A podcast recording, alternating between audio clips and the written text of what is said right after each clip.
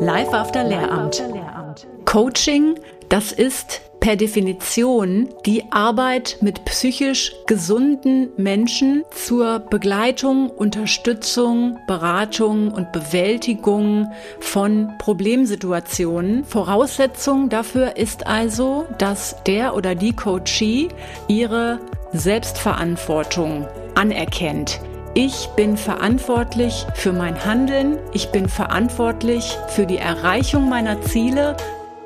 Live After Lehramt, der Schulfrei-Podcast über Hürden im Beruf, berufliche Neuorientierung und Existenzgründung für Lehrerinnen und Lehrer. Dein wöchentlicher Befreiungsschlag aus der beruflichen Unzufriedenheit.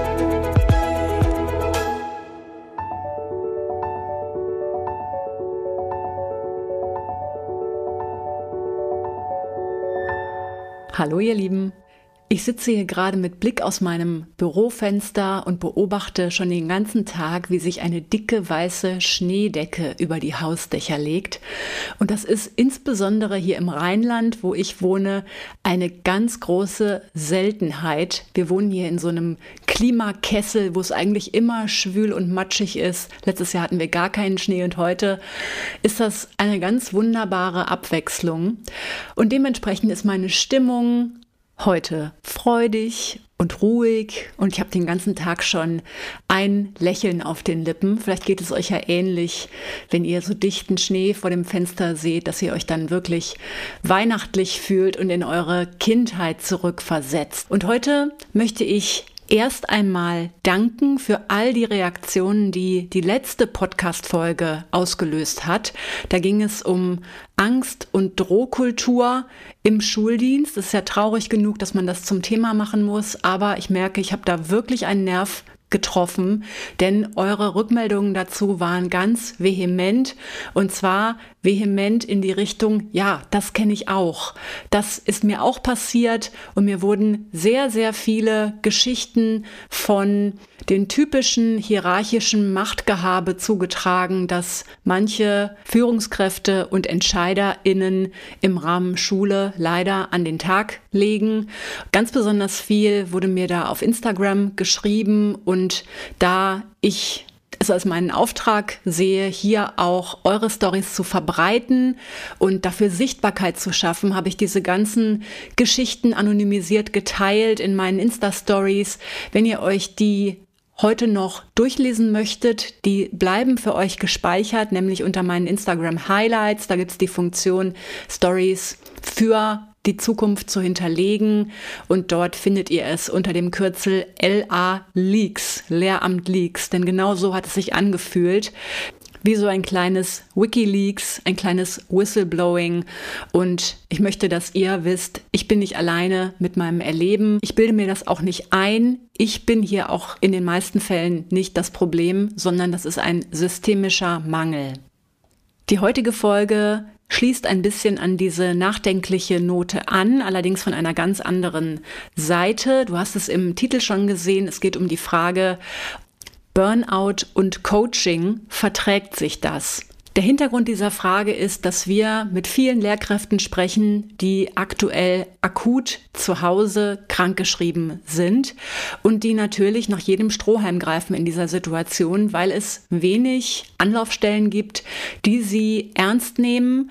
Abgesehen davon, dass sie natürlich therapeutische Begleitung bekommen, stoßen sie aber trotzdem oft bei ihrem Dienstherrn auf verschlossene Türen und machen die Erfahrung, es gibt hier gar keine tatsächlichen Ansprechpartner für mich.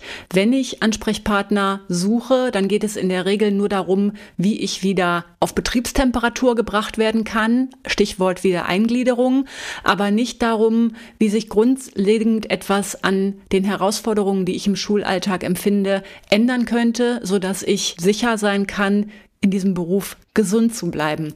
Das frustriert natürlich wirklich doppelt, wenn man gerade sich wahrscheinlich über Jahre in einen Burnout hineingearbeitet hat und man weiß oder man ist sich da ziemlich sicher, wenn es wieder zurückgeht, wenn ich wieder gesundet bin oder wiederhergestellt in den Augen meines Dienstherren, dann geht alles genauso weiter wie zuvor. Natürlich gibt es sogenannte BEM-Gespräche, betriebliches Wiedereingliederungsmanagement, in denen wenn mein Dienstherr mir die Hand reicht und das Gespräch mit mir sucht und ich kann dann absprechen, unter welchen Bedingungen kann ich wieder eingegliedert werden, was brauche ich. Aber letztlich erkennen doch viele Lehrkräfte, es geht darum, mich wieder dienstfit zu machen, ist ja vollkommen klar, denn mein Ausfall ist ein wirtschaftlicher Schaden und hinterlässt natürlich auch personell eine Lücke. Und letztlich geht es darum, dass ich wieder als quasi Soldatin in Reihe und Glied zurückkomme und da wieder Performance bringe. Nicht aber darum, dass doch der ganze Rahmen dessen für mich toxisch ist und eigentlich es vorprogrammiert ist, dass ich da wieder erkranke. In der Situation befinden sich ganz viele Lehrkräfte und suchen natürlich ergänzend zu der Therapie, die sie meistens gerade absolvieren, unser Coaching auf, beziehungsweise ziehen es in Erwägung, sich auch im Rahmen eines Coachings begleiten zu lassen, um eben nicht wieder diesen Weg zurück in die Schule antreten zu müssen, von dem sie in vielen Fällen schon wissen, dass sie das nicht zufrieden machen wird, sondern versuchen, sich Alternativen zu erarbeiten im Rahmen von Coaching. Und da wird ganz oft die Frage an uns herangetragen, Burnout und Coaching, verträgt sich das? Würdet ihr mir dazu raten, jetzt gerade ein Coaching zu machen oder würdet ihr mir davon abraten? Da bekommst du heute von mir ein paar Handreichungen dazu, anhand derer du das in Erwägung ziehen kannst. Ist es für mich so weit oder ist es für mich noch nicht so weit, dass ich sowas in Betracht ziehen sollte? Aber davor möchte ich kurz einmal auf den Begriff Burnout eingehen. Sicherlich weißt du, dass Burnout bis vor kurzem gar nicht im ICD-10 als für sich stehende Diagnose aufgeführt war. Das ICD-10, das ist ein internationaler Katalog für die Klassifikation von Krankheiten. Du bist damit bestimmt schon in Kontakt gekommen. Oft stehen auf Rezepten oder auf Diagnosebögen von Ärzten so bestimmte Kombinationen aus Buchstaben und Zahlen. Die sind tatsächlich international vereinheitlicht und dienen verschiedenen Zwecken. Zum Beispiel zur Abrechnung bei der Krankenkasse, aber auch zur Diagnostik bei Ärzten, aber auch für internationale Statistiken. Die sind sind mehr oder weniger vereinheitlicht. So, Burnout Bemerkenswerterweise war im ICD-10 überhaupt nicht als eine solche für sich stehende Diagnose aufgeführt, sondern dieses Symptombild wurde bis Ende 2021 unter dem Schlüssel Z73 aufgeführt und das ist ganz allgemein gefasst Probleme mit Bezug auf Schwierigkeiten bei der Lebensbewältigung. Und wenn du das hörst, dann kannst du dir vorstellen, da könnte eine ganze Menge von Symptomatiken drunter zusammengefasst werden. Vielleicht auch die Symptomatik Burnout, aber eben auch ganz andere. Und so war es auch. Seit Januar 2022 gilt aber nun das ICD 11. Und hier taucht tatsächlich Burnout erstmalig als für sich gefasste Diagnose auf, nämlich Folge von chronischem Stress am Arbeitsplatz, der nicht erfolgreich bewältigt wurde. Gefühle der Energieerschöpfung oder Erschöpfung. Es geht also ganz klar um den Stressbezug, den Arbeitsplatzbezug und Bewältigungsstrategien, die hier nicht entsprechend sind. Und das führt zur Folge Energieerschöpfung. Okay, also ab Januar 2022 gibt es das im ICD-11. Es gibt jetzt eine fünfjährige Übergangsphase, bis alles ganz auf ICD-11 umgestellt sein wird. Und wie wir jetzt gerade schon in der Definition gehört haben, es geht um ein Erschöpfungssyndrom. Vielleicht hast du auch schon mal von dem Begriff Erschöpfungsdepression gehört als alternativer Begriff für Burnout. Und da schleicht sich natürlich die Frage ein, wo ist eigentlich die Abgrenzung zwischen Depression und Burnout. Und das ist tatsächlich gar nicht so trennscharf, diese beiden äh, Symptombilder auseinanderzuhalten, denn die haben eine ganz, ganz große Schnittmenge. Ich gehe gleich auch noch auf einige Symptome ein. Woran man es aber tatsächlich festmacht, ist, dass bei einem Burnout der Bezug zur Arbeit eben sehr stark ist und dass Privataktivitäten durchaus noch genossen werden können. Die Symptomatik ist also noch nicht komplett generalisiert, sondern bezieht sich klar auf alles im Kontext Arbeit, aber man erlebt durchaus noch Freude in sozialer Interaktion oder bei Ausübungen von ähm, ja, Hobbys oder Ausflügen oder sonstiges. Das macht es natürlich auch besonders schwer für Personen, die mit Burnout krankgeschrieben zu Hause sind und dann noch solchen Aktivitäten nachgehen, weil für die Außenwelt ist dann nur sichtbar, naja, so schlecht scheint es dem oder der ja nicht zu gehen, wenn er noch zum Tennis gehen kann. In Abgrenzung dazu ist die Depression wirklich generalisiert in ihren Symptomen auf alle Lebensbereiche. Das heißt, auch die privaten Aktivitäten sind nicht mehr möglich.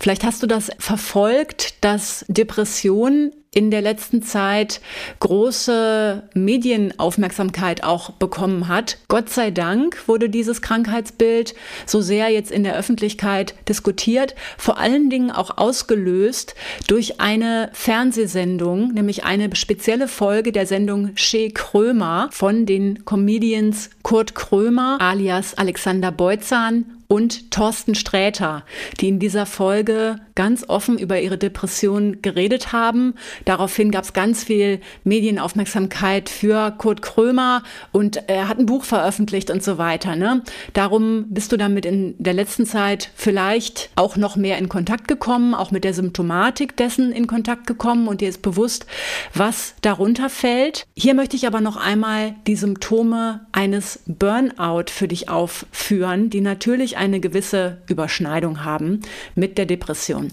Es geht dabei um einen Zustand der Dauermüdigkeit und Erschöpfung. Man fühlt sich ganz häufig überfordert, hat das Gefühl, dass einem alles über den Kopf wächst. Man will eigentlich nur noch Ruhe, findet aber, wenn man diese Ruhe hat, überhaupt keine Erholung mehr. Man kommt nicht in den Schlaf, man kann nicht abschalten. Dann gibt es einen ganz akut zu beobachtenden Leistungsabfall. Das geht dabei zum Beispiel um Konzentrationsfähigkeit. Man kann überhaupt nicht mehr klar denken. Man bricht alle komplexeren Aktivitäten sofort ab. Selbst die einfachsten und auch vertrauten Tätigkeiten äh, fallen einem schwer oder man macht dabei Fehler. Entscheidungen fallen sehr schwer. Das heißt, wenn du jetzt auch gerade vor der Entscheidung stehst, Lehrberuf verlassen oder nicht verlassen, das wäre eine absolute Überforderung so eine basale Lebensentscheidung im Zustand eines akuten Burnout zu treffen. Dann geht es natürlich um den Rückzug. Man möchte natürlich Ruhe. Man hat für das Privatleben nicht mehr viel Energie. Oft werden Partnerschaften und Freunde vernachlässigt. Aber wie bereits gesagt, gibt es durchaus Burnout-Betroffene, die im Privatleben durchaus noch aktiv sind, Freude erleben können. Und dann gibt es die Ebene der körperlichen Symptome, die sogenannten äh, viel gerühmten psychosomatischen Beschwerden von Magen-Darm-Beschwerden über Schwindel, über Rückenschmerzen, über Tinnitus, all das, was mit akuter Stressbelastung natürlich einhergeht. So, und wenn du das so gebündelt hörst, dann wird wahrscheinlich in dir sofort der Impuls laut, puh, okay, in der Situation ein Coaching wahrzunehmen, das ist sicherlich eine sehr, sehr große Herausforderung. Und da muss ich tatsächlich dazu sagen, ja, denn im Zustand des akuten Burnout ist ein Coaching kontraindiziert. Da brauchst du eine andere Art von Begleitung, nämlich die therapeutische, bis du dich stabilisiert hast. Es gibt eine ganz akute Phase des Burnout, in dem du maximal in diesen Symptomen feststeckst und je länger du wahrscheinlich dann krankgeschrieben bist und zu Hause bist, wird sich deine zugespitzte Situation etwas stabilisiert haben. Du guckst wieder positiver in die Zukunft, du kannst deinen Alltag wieder besser bewältigen und du fühlst dich nach und nach dem wieder gewachsen, dich jetzt mit lösungsorientierten Schritten bezüglich deiner Zukunft zu befassen. Aber in der Akutphase, angenommen, du wurdest gerade diagnostiziert, du wurdest frisch krankgeschrieben, da wäre ein Coaching wirklich absolut kontra. Und das möchte ich jetzt für dich noch ein bisschen weiter ausführen. Coaching, das ist per Definition die Arbeit mit psychisch gesunden Menschen zur Begleitung, Unterstützung, Beratung und Bewältigung von Problemsituationen. Es geht auch darum, Ziele zu erarbeiten und Wege der Zielerreichung zu erarbeiten und eben bei der Umsetzung zu begleiten. Ganz wichtig ist dabei die Handlungsfähigkeit des Coaches die dabei im Mittelpunkt steht. Denn Coaching ist eine Hilfe zur Selbsthilfe. Voraussetzung dafür ist also, dass der oder die Coachee hundertprozentig ihre Selbstverantwortung anerkennt. Ich bin verantwortlich für mein Handeln, ich bin verantwortlich für die Erreichung meiner Ziele. Und ich suche mir eine Unterstützung, die mir zur Orientierung dient, mit der ich Klarheit finden kann, jemand, der methodisch da sehr versiert ist, aber die Arbeit tue ich. Ich bin hundertprozentig kompetent potent mein Ziel zu erreichen. Ich sehe jetzt vielleicht noch nicht wie. Ich sehe vielleicht sogar noch nicht mal, was eigentlich mein Ziel ist. Aber dafür ist ja der, die Coach da. Und du siehst, man muss also wirklich auf seine Ressourcen Zugriff haben, um Lösungen zu erarbeiten und diese auch bewältigen zu können. Wir sprechen von einem ressourcenreichen Zustand beziehungsweise einem ressourcenarmen Zustand in der Situation eines akuten Burnout. Und du hast gehört, Coaching, das wendet sich an psychisch gesunde Menschen. Es gibt einen Coaching-Ethos und auf Basis dessen dürfen Coaches nicht mit psychisch kranken Menschen zusammenarbeiten. Jetzt gibt es da natürlich einen Konflikt für die Personen, denn sie suchen akut nach Hilfe und sie ahnen, dass sie die unter anderem auch im Rahmen unseres Coachings bekommen könnten. Und dazu beziehe ich ganz klar folgende Position. Wenn du in Betracht ziehst, ein Coaching in Anspruch zu nehmen, dann muss das mit deinem Therapeuten abgesprochen sein. Hole dir da ein Feedback dazu ein. Und bitte halte dich an das Feedback deines Therapeuten, deiner Therapeutin. Was wir nämlich um jeden Preis vermeiden möchten, ist, dass du an zwei Baustellen arbeitest und beide Baustellen nicht funktionieren können, weil sie sich gegenseitig behindern und dass die eine Baustelle nichts von der anderen weiß. Dein Therapeut, deine Therapeutin muss unbedingt in Kenntnis gesetzt werden davon, dass du ein Coaching überlegst anzutreten, aus welchen Gründen, was du dir davon erhoffst und er oder sie muss sein Go dafür geben. Und wir sind sehr, sehr glücklich damit, wenn diese Transparenz hergestellt wird, dass da ein Hand-in-Hand-Arbeiten ist. Es ist nicht so, dass ich oder mein Team sich mit deinem Therapeuten kurzschließt. Das können wir überhaupt nicht leisten. Wir brauchen aber das Feedback, das ist abgesprochen und ich bin so weit, dass ich mich auf ein Coaching lösungsorientiert einlassen kann und auch insofern auf meine Ressourcen zugreifen, dass ich mittlerweile umsetzen kann dann kann ein Coaching sehr gut funktionieren.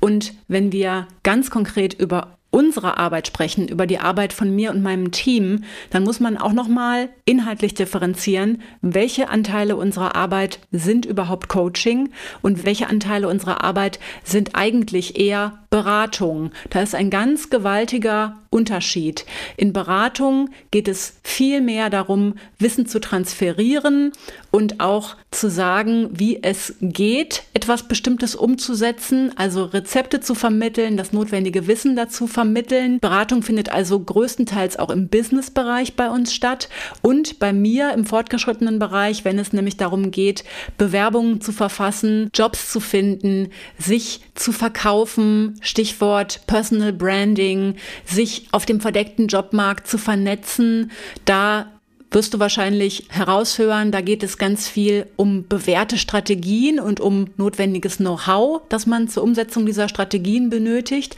Aber es gibt auch Coaching-Anteile und die gehen tief rein, wie mir immer wieder zurückgespiegelt wird von unseren Teilnehmerinnen und Teilnehmern, die da nochmal auf eine ganz andere Art und Weise mit ihren Bedürfnissen und mit ihren persönlichen Zielen, aber auch ihren Hürden in Kontakt kommen und da muss man stabil genug sein, so tief schauen zu können und das aushalten zu können, dass es einen nicht komplett aus der Bahn wirft. In der Regel ist das sehr gut möglich, wenn man eben nicht in einer akuten Burnout-Phase steckt. Wir haben viele Teilnehmerinnen und Teilnehmer, die zwar krankgeschrieben zu Hause sind, als dienstunfähig gelten, aber die aus ihrem Akuttief raus sind und die so weit sind, sich jetzt lösungsorientiert ihrer Herausforderung zu widmen und die es als absolute Bereicherung empfinden, nochmal mit unserer Hilfe so auf sich und ihren Weg schauen zu können, in Ergänzung zu dem therapeutischen Angebot, das sie oft wahrnehmen. Also da sollte man durchaus zweigleisig fahren. Und es ist uns insbesondere wichtig, diese Transparenz zu schaffen über deinen Eigenanteil am Coaching, deine hundertprozentige Selbstverantwortung. Denn wir haben in der Vergangenheit auch schon die Erfahrung gemacht, du hast jetzt gehört, welche Art von Symptomatik zu diesem Krankheitsbild gehört. Akute Überlastung, aber auch Konzentrationsschwierigkeiten und Entscheidungsschwäche. Und da kannst du dir sicherlich vorstellen, wenn es da um ein Coaching geht oder eine Begleitung, die auch letztlich auf eine komplexe Entscheidungsfindung hinausläuft und man sieht sich aber aufgrund seines aktuellen ressourcenarmen Status gar nicht dazu in der Lage, dass sich da ein gewisser Frust aufbaut. Ein Frust, der in der Vergangenheit bei vereinzelten Kundinnen und Kunden zu dem Feedback geführt hat, na toll, jetzt hat das alles nichts gebracht. Dem möchten wir vorbeugen, indem wir aktiv davon abraten, dass Personen in einem akuten und frischen Burnout sich für eine Zusammenarbeit entscheiden, vielleicht ihren Akutzustand auch verschweigen und dann in eine Frustration rennen müssen, weil sie schlichtweg noch nicht so weit sind, unsere Empfehlungen oder unsere Anleitungen, unsere Coaching-Impulse umsetzen zu können. Sie können schlichtweg noch nicht in dem Umfang auf ihre Ressourcen zugreifen, wie es notwendig wäre. Stell dir vor, du bist Fahrerin oder Fahrer eines Autos und dein Auto hat keine Reifen. Dann darf natürlich deine Erwartung nicht sein, jetzt kommt der Abschleppdienst und schleppt mich zum Ziel, sondern es muss dir bewusst sein, in einem Coaching-Verhältnis ist vorausgesetzt, dass mein Auto Reifen hat und dass ich selber fahre. Mein Coach ist letztlich der oder diejenige, die mir Wege aufzeigt, Wege eröffnet, wo ich bisher nur Dickicht gesehen habe, mir Abkürzungen aufzeigt und mir die richtigen Fragen stellt, damit ich überhaupt mein Ziel sehe. Denn nur wenn ich mein Ziel sehe, weiß ich auch, welche Route ich einschlagen könnte. Also mein Coach ist im Grunde sowas wie ein Navi-System, aber ein extrem smartes Navi. Letztlich ist aber die Fahrleistung doch noch bei mir. Also, wenn wir jetzt über Ressourcen reden, dann wären das deine Räder. Ohne Räder ist schlecht fahren in einem Coaching. Und wir hatten auch immer wieder die Situation, dass Menschen mit uns in Kontakt getreten sind in einem Zustand der akuten Krise mit uns eine Zusammenarbeit erwogen haben und aufgrund unserer Beratung aber diese Zusammenarbeit vertagt haben und die uns dafür sehr, sehr dankbar waren, die dann zum Beispiel ein Jahr später wieder auf uns zugekommen sind, nachdem sie einen stationären Aufenthalt hatten oder eine Therapie begonnen haben und die gesagt haben, es ist so gut, dass wir damals noch nicht miteinander gearbeitet haben, denn jetzt kann ich ganz anders umsetzen. Da solltest du also ehrlich zu dir sein, woraus dein Handlungsimpuls jetzt gerade rührt. Natürlich in der Situation der akuten Überlastung wünscht man sich schnellstmögliche Linderung und schnellstmögliche positive Ausblicke. Die wollen wir dir sehr, sehr gerne geben. Nur du stellst dir selbst ein Bein, wenn du diesen Weg zu früh einschlägst. Dann nämlich, wenn du frisch und schwarz auf weiß die Diagnose Burnout in den Händen hältst und jetzt ganz verzweifelt nach Hilfestellungen suchst, dann sollte diese Anlaufstelle auf jeden Fall therapeutischer Natur sein, je nachdem, wie deine Symptomatik ist, natürlich auch vielleicht psychiatrischer Natur oder andere angrenzende medizinische ähm, Sparten, aber Coaching, dafür brauchst du eine gewisse Stabilität.